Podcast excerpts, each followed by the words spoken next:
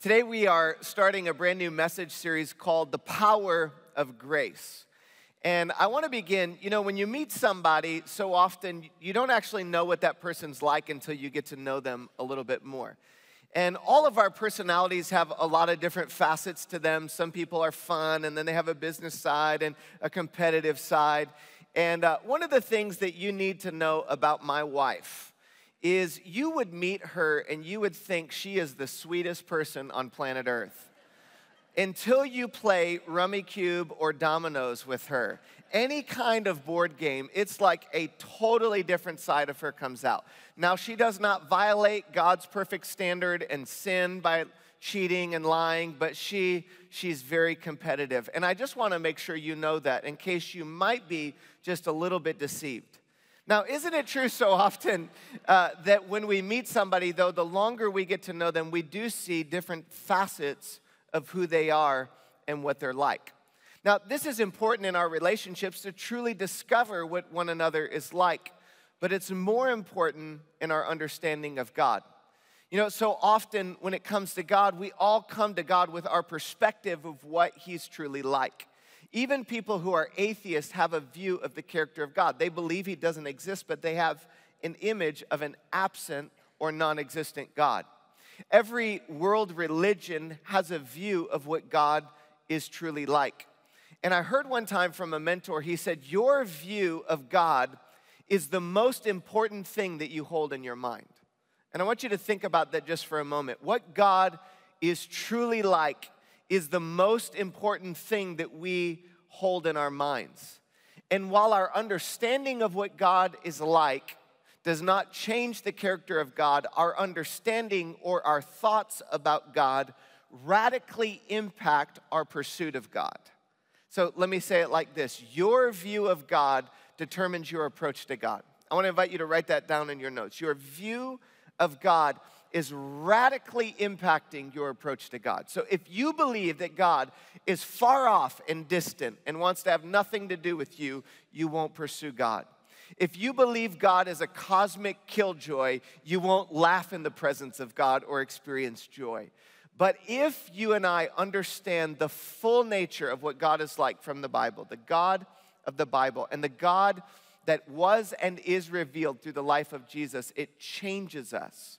It changes our pursuit and our perspective of God. So I want us for these next four weeks to ask the question what is God really like? What is God truly like? And we're going to look in a few weeks, over, or starting next week, over a three week period, we're going to look at a parable that Jesus gives us to discover the character of God found in Luke chapter 15 called the parable of the prodigal son. So we'll go there next week. But today I want to do an overview of the concept of grace, wrestling through the question, what is God truly like? And I want to begin in Psalm 103. And I want you to see these verses because there's different aspects of God's character. In Psalm 103, the psalmist writes this He says, The Lord is, this is his character, the Lord is compassionate and merciful slow to get angry, and filled with unfailing love. He will not constantly accuse us, nor remain angry forever. He does not punish us for all of our sins. He does not deal harshly with us as we deserve. For his unfailing love towards those who fear him is as great as the height of the heavens above the earth. He has removed our sins as far as the east is from the west. The Lord is like a father to his children, tender and compassionate to those who fear him. This is what God is truly like. He's loving, he's kind, he's tender and compassionate. Now, it's interesting though, because the next psalm describes a part of God that you might think is in contradiction, but the Bible describes the attributes of God and they're not in contradiction with one another. And I want you to see these couple of verses from Psalm 104. The psalmist says this about God it says, Let all that I am praise the Lord. O Lord my God, how great you are! You are robed with honor and majesty. You are dressed in a robe of light. You stretch out the starry curtain of the heavens. You lay out the rafters of your home in the rain clouds. You place the world on its foundation so that it would never be moved. So we're holding together in our understanding of what God is like this powerful and mighty God that established the universe, but a near and present God that desires relationship with us like a father, a good father wants relationship with his kids. So, throughout this series, what we're going to unpack is this idea of God's grace that flows from his character, and we're going to see it through the lens of a gift. Now, I want you to imagine for just a moment how many of you guys get lots of boxes like this at your house, just out of curiosity? And sometimes the boxes they'll collect on the front porch, and some people are better at getting them than others. And our house, we're really bad about opening boxes. So we open them and they get open everywhere. You guys ever have this happen and you like can't find something, but somebody else in the house opened it out of curiosity? And then we had another, another season where our house was under construction and boxes would just get thrown into the garage, and like a month and a half later, we would find something. So, boxes oftentimes get opened prematurely or by the wrong person, or sometimes they don't get opened at all. And I want you to consider when boxes come to your house. Now, there are some boxes that you pay for. Like you go on Amazon or some website, Walmart, you buy a box, you buy a gift, you buy some supply for your house, you do all your grocery shopping, you get everything, and you pay for it. And that's one way of looking at what comes in the mail. But there's another box that comes in the mail. And this is a box that you didn't pay for. This is the box that grandparents send to grandkids. And maybe some of you grandparents send gifts across the country to your grandkids and they don't get opened. And as a parent, I apologize for that kind of thing. It happens to us. But some gifts or some boxes are boxes that you and I are ultimately, they're boxes that we don't earn. They're boxes that are sent to us as a gift. And today I want to talk about God's grace as though it's a gift that God is wanting to give to you. And I love that description. The grace of God is a gift that you cannot earn, it's a gift that you can only receive. And in Psalm 103, there's a description of this gift, of what the gift of God's grace is truly like for our lives. And I want us to see from this passage in Psalm 103, we're going to look at five particular gifts that God is wanting to give to your life through His grace. And we're going to roll through as the psalmist describes what God is truly like. And I want you to see these, and they'll be in your notes. And the first one I want you to notice is in verse one, the psalmist says, He forgives all of my sins and He heals all my diseases. That's interesting to consider this Psalm 103, verse 1 or verse 3. It says, He forgives all my sins and heals all my diseases that in his mind, as he's going through this, he, he doesn't know Jesus. He's writing before Jesus comes. And so there was an anticipation of the mercy and forgiveness of God. There was this longing for a Messiah. The whole Bible is pointing to Jesus as the one who would make a way to forgive our sins. And the first gift I want us to see that the psalmist highlights is that he forgives our sins. Now I'm going to circle back to verse 1 because I got ahead of myself. It says in verse 1 of Psalm 103 Let all that I am praise the Lord with my whole heart. I will praise his holy name. Let all that I am praise the Lord. May I never forget the good things that he does for me. So, this gift of God's grace, this package of grace that God gives to our lives, then he goes on to describe with the particular things. He says, He forgives all my sins and heals my diseases. He redeems me from death and crowns me with love and tender mercies. Verse 5 He fills my life with good things. My youth is renewed like the eagles. The Lord gives righteousness and justice to all who are treated unfairly, and He revealed His character to Moses and His deeds to the people of Israel. So the first one is that God forgives me. That's the first gift that is a part of God's grace to our lives. And the grace of God is ultimately understood. We're going to get there in a few moments, but it's ultimately understood through the cross of Jesus. But what I hope that you can understand is God's grace is past, present, and future. And God has more than enough grace. Although his character is never changing, there's still more of him to experience. So, whatever measure of God's forgiveness and grace you've experienced in your life, there is more of God to be experienced. And so often, when we come to God, the natural tendency is sometimes when our lives are broken and there are choices that we keep making that we regret and there's shame that we carry our natural tendency is to run from God, to try to get as far away from Him as possible. And have you ever thought that to yourself? Like when it comes to church, there are people who sometimes will say, well, you know, when I'm, when I'm ready to do better, I'll start going back to church. And the reality is, God, His grace is present in the worst moment of your life. His forgiveness is available for that worst thing that you have ever done that you deeply regret. God wants to give the gift of forgiveness to every single human being who will come to Him. And as the psalmist says, let my soul bring praise to the one who gives me forgiveness. Now, the second thing that God's grace does is God's grace heals me. So, not only does He give forgiveness to our lives, but he brings healing. And God's healing, his healing sometimes happens in a moment. I know people who've prayed for healing from cancer or healing from a disease, and they experienced healing in the moment.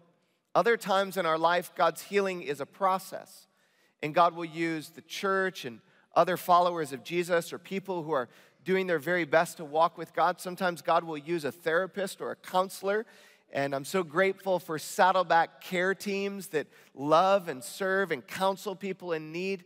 And all of this is a part of what God will do to bring healing to our lives.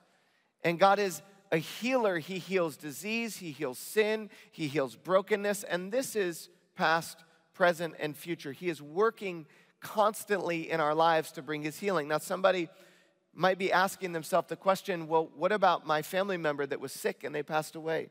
What about that healing that I've been praying for? And so often, I, I, love Pastor Rick's quote. I think about this often that God has all of eternity to fulfill his promises. And God is a healer that is sometimes that healing. Every single human being meets the end of this life, and in eternity, God will give you a fully redeemed body, a body with no more sickness, no more pain, no more disease. God is a healer. Sometimes He does it in the moment, sometimes He does it with a process, sometimes He does it in the future. He's a God who forgives, He's a God who heals. And God not only heals and forgives, but a third aspect of God's grace is that God redeems me. God's grace has the power to bring me out of the worst place I'm in. And I want you, for just a moment to consider your relationship with God. Now, I know in our church we've got a lot of people listening to my voice that you're new to faith. And perhaps in your mind, you, you've thought about God through the angle that could God ever love somebody like me with all of my brokenness, with all of the things from my past? And when you consider God, perhaps there are moments in your life where you can think of God coming to you when you're doing good or you're doing the right thing. But what I want you to consider for a moment today is I want you to think about that moment, that shame, that regret, that thing from your past that in that moment it's so hard to consider yourself loved by God. But God sees you at your worst moment.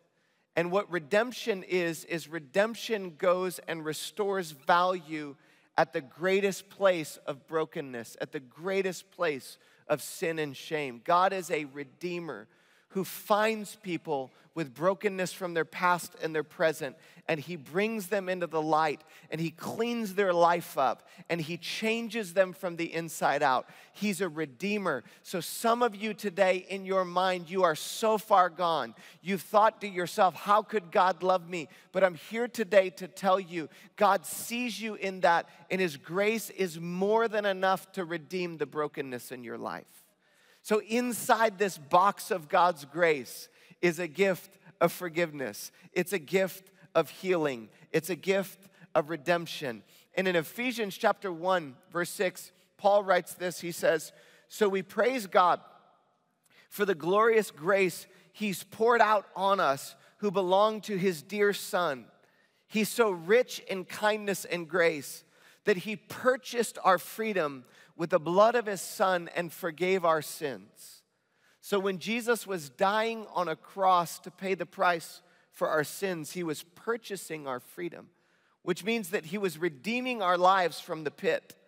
And perhaps some of you, you've been a follower of Jesus for so long. Maybe you grew up in the church and maybe you started following Jesus when you were a teenager, and it's hard for you to think of your life in the pit.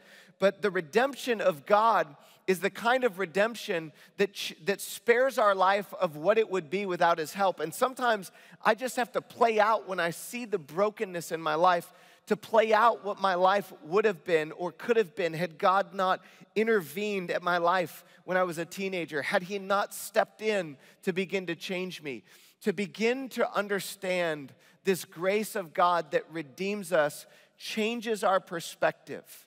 He's a God that redeems us in our brokenness, and fourth, He transforms me. So God's grace has the power to change us from the inside out. He redeems me from death and crowns me with love and tender mercies. And notice that in that, there's, there's nothing about performance, there's nothing about religious accolades. It's God crowning you as a son and a daughter. He's changing your identity as you put your faith in Him. He transforms you. Now, let me say it like this. Um, this last week, we had a really bad issue in our house, and people tell me that this does happen in Southern California. People get flies from time to time. And uh, it was really bad. So it started out on one day, it was like four flies. And thank God we have one of those electric swatters. It looks like a tennis racket. And we became murderers in our household this week, just trying to kill the flies. It started with like five one day, and then it was 20, and then it was 100. It was like the plagues in Egypt in the Old Testament of the Bible. It was so bad. And it was so bad, like we didn't even want to come home. And actually, one, one night we had some friends that were in town, and I had gotten home after my Stacy and the, our friends had gotten home, and my buddy he had this swatter, and he literally had killed about 300 flies. They were in just like one pile on the floor, and I was like, I was so certain we would be able to solve it. Uh, because I know, like, we have this service that comes once a month and helps with, you know, pests and helps with insects and all kinds of things. And so I'm like, well, let's just call them. They'll come out, they'll solve the problem. So they come out and they look at the problem and they said, well, in order to solve the problem, we have to know the source of the problem. And we're like, well, where's the source of the problem? They said, well, we don't know the source of the problem, so we can't solve the problem. And so you're gonna have to keep swatting the flies. And so we just kept swatting the flies. Now, I'm, I'm here to tell you some good news. We only have about four left in the house. We are outlasters in the Wood family. We are outlasting these flies. But sometimes our life can feel a little bit like that. That there's something that's not right, there's something that you don't like, and you're, you're running around trying to just fix the problem, trying to deal with the sin or the brokenness, trying to change yourself, trying to modify your behavior, when in reality, there's a source that until we get to the source, the behavior will not change for the long haul. And the way that God's grace is at work is that God is not walking around with an electric fly swatter with you. God is actually getting to the source of the problem in our hearts. And so, God's grace, what it does is God, His grace changes us from the inside out. I love how Philippians says this in Philippians chapter 2, verse 12. It says, My beloved brothers and sisters, as you've always obeyed, not only as in my presence, but much more in my absence, work out your own salvation with fear and trembling. For it is God, listen to this, for it is God who works in you both to will and to work for his good pleasure. So God's grace is, is at work. When, when we do something good, His grace is at work to, to do good. He's at work to change our desires. He's at work to transform our thinking. So when I try to transform myself based upon my power, based upon my good deeds, based upon my behavior modification, it doesn't sustain. But there's enough power in God's grace to change us. This is good news. I hope that you're receiving all these wonderful gifts from God's grace. I've got one more. And this final one is that God's grace has the ability to renew us. And I love this phrase from the psalmist as he says, He, God, fills my life with good things so that my youth is renewed like the eagles. I want to read that one more time. He is filling your life with good things. And what the psalmist is doing is reminding us to lift our eyes to the grace of God that is present in our lives.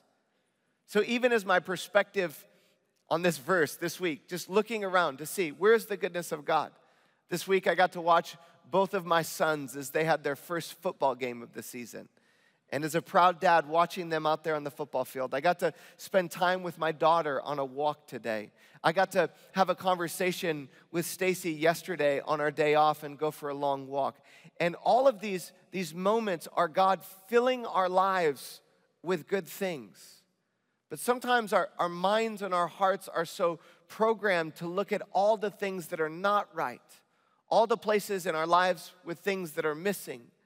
But what the psalmist is doing is calling our attention, calling our souls to receive the grace of God into our lives. And for some of us, it's the first time. For others of us, it's a renewal of that grace that gives us strength to live the life that God has asked us to live. And as Philippians says this in verse 19, this same God who takes care of me will supply all of your needs from his glorious riches, which have been given to us in Christ Jesus. 2 Peter 1 3 says it like this By his divine power, God has already given us everything that we need for living a godly life. We've received all of this by coming to know him, the one who called us to himself by means of his marvelous glory and excellence.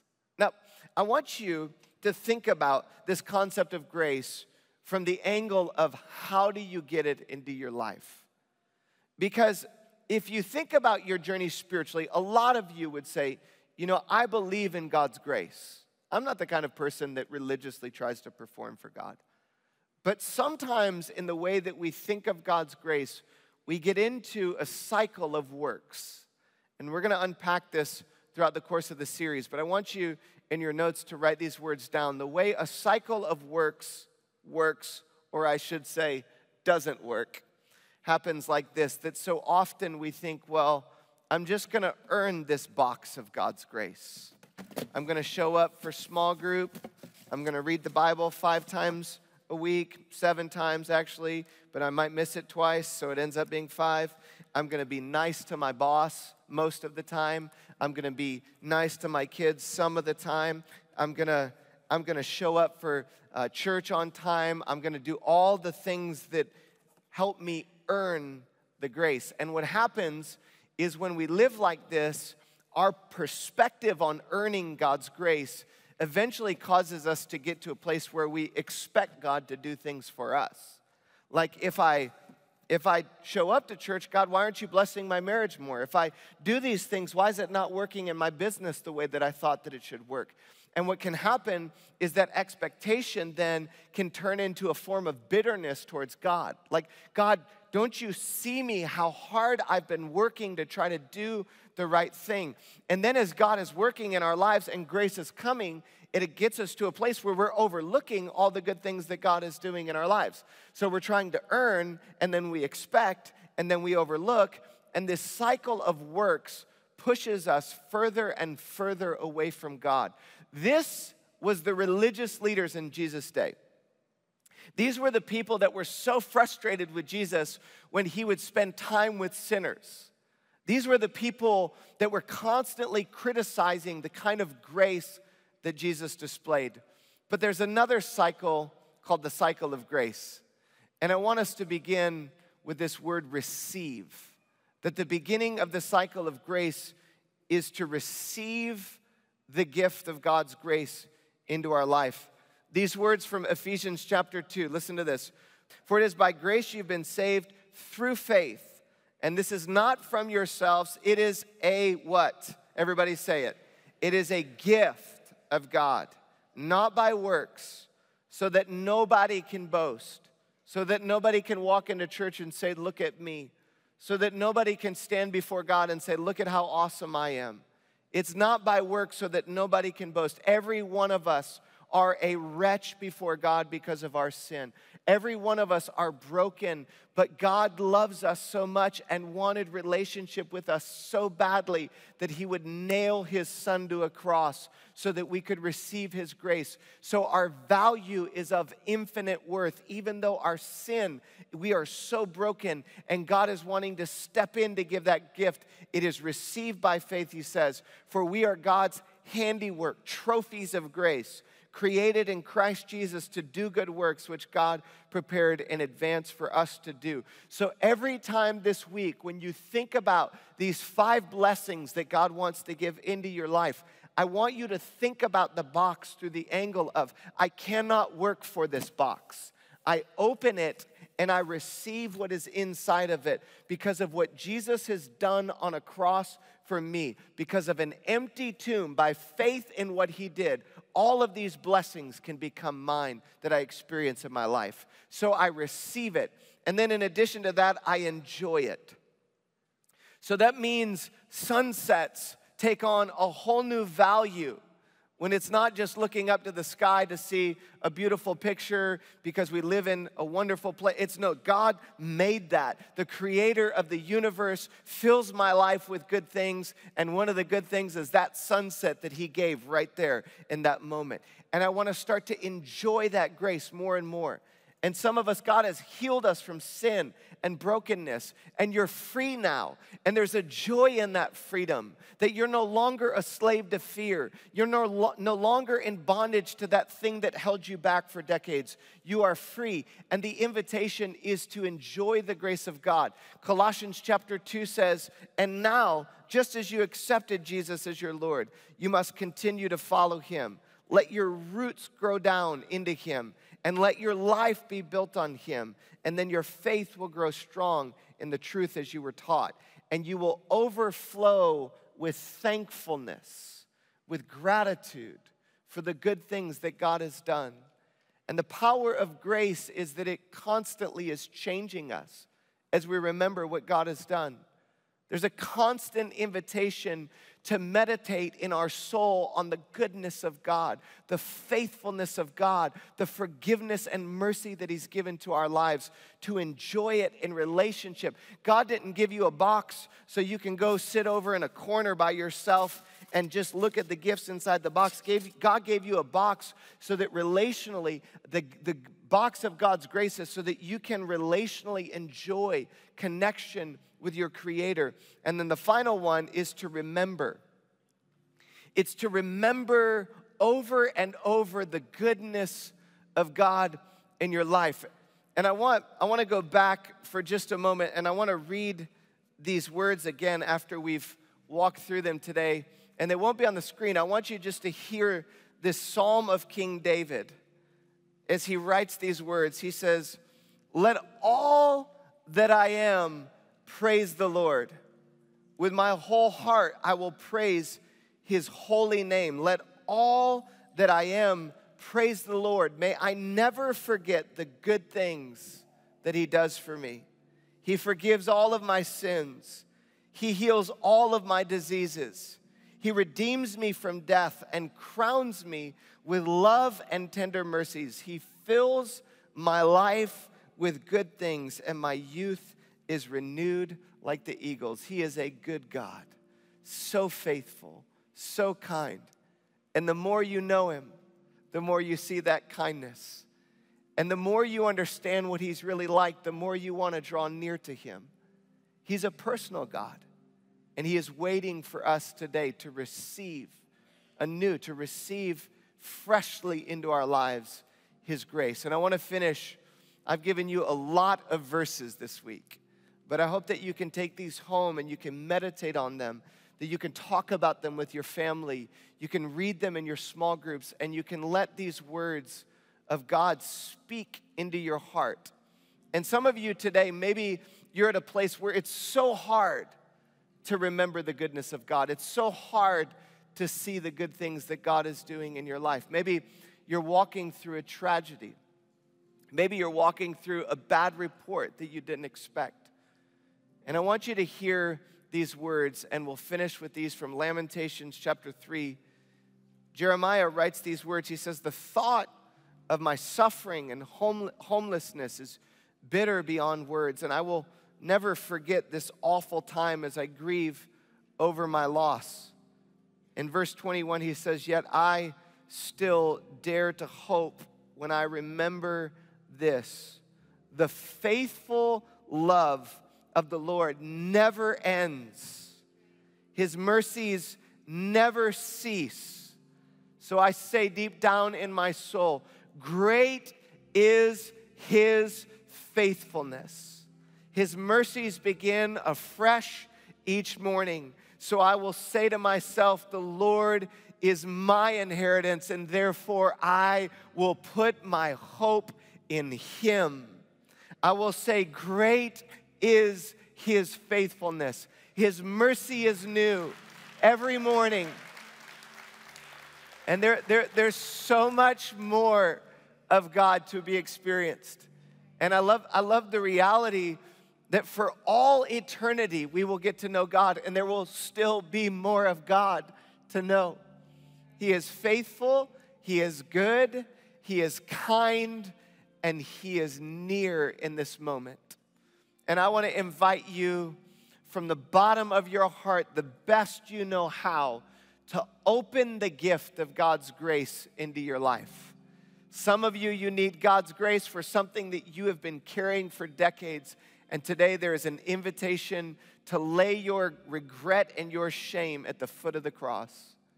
Some of you today, you need God's grace for a healing that you are praying for, a healing in your marriage, a healing for a family member, something in your life. Others of you, perhaps there's a renewed sense of strength that you need. You're, you're tired and weary, you're weak, and you need God to fill you with His strength. Others of you, maybe there's an area you've been trying so hard to change, and you need God to step in and to give you the power to transform. I want to invite you right now at all of our campuses just to come to God and tell Him, I need your grace in my life. Will you close your eyes and pray with me? Today, some of you, you need to make that decision to receive God's grace for the very first time by faith in Jesus who died on the cross and his resurrection and opening your heart to him. Today, you can begin relationship with God. And I want to invite you in this moment just to pray, God, I, I need you in my life. I want to receive your grace choose to trust in you for the forgiveness of my sins. And I commit to follow you.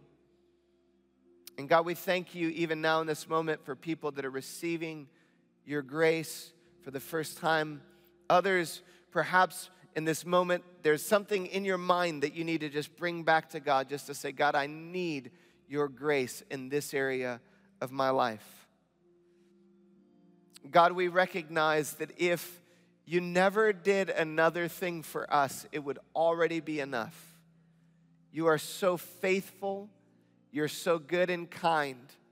Thank you for the power of the cross of Jesus. Thank you for the empty tomb. Thank you that you love us individually, not just collectively as a family. You love us individually, and that you paid the price so that we can be forgiven. You paid the price so that we can be healed and you made a way for all of us. So today, in a fresh way, we receive that mercy, that gift of your grace into our lives. We pray these things in Jesus' name. Amen. Amen.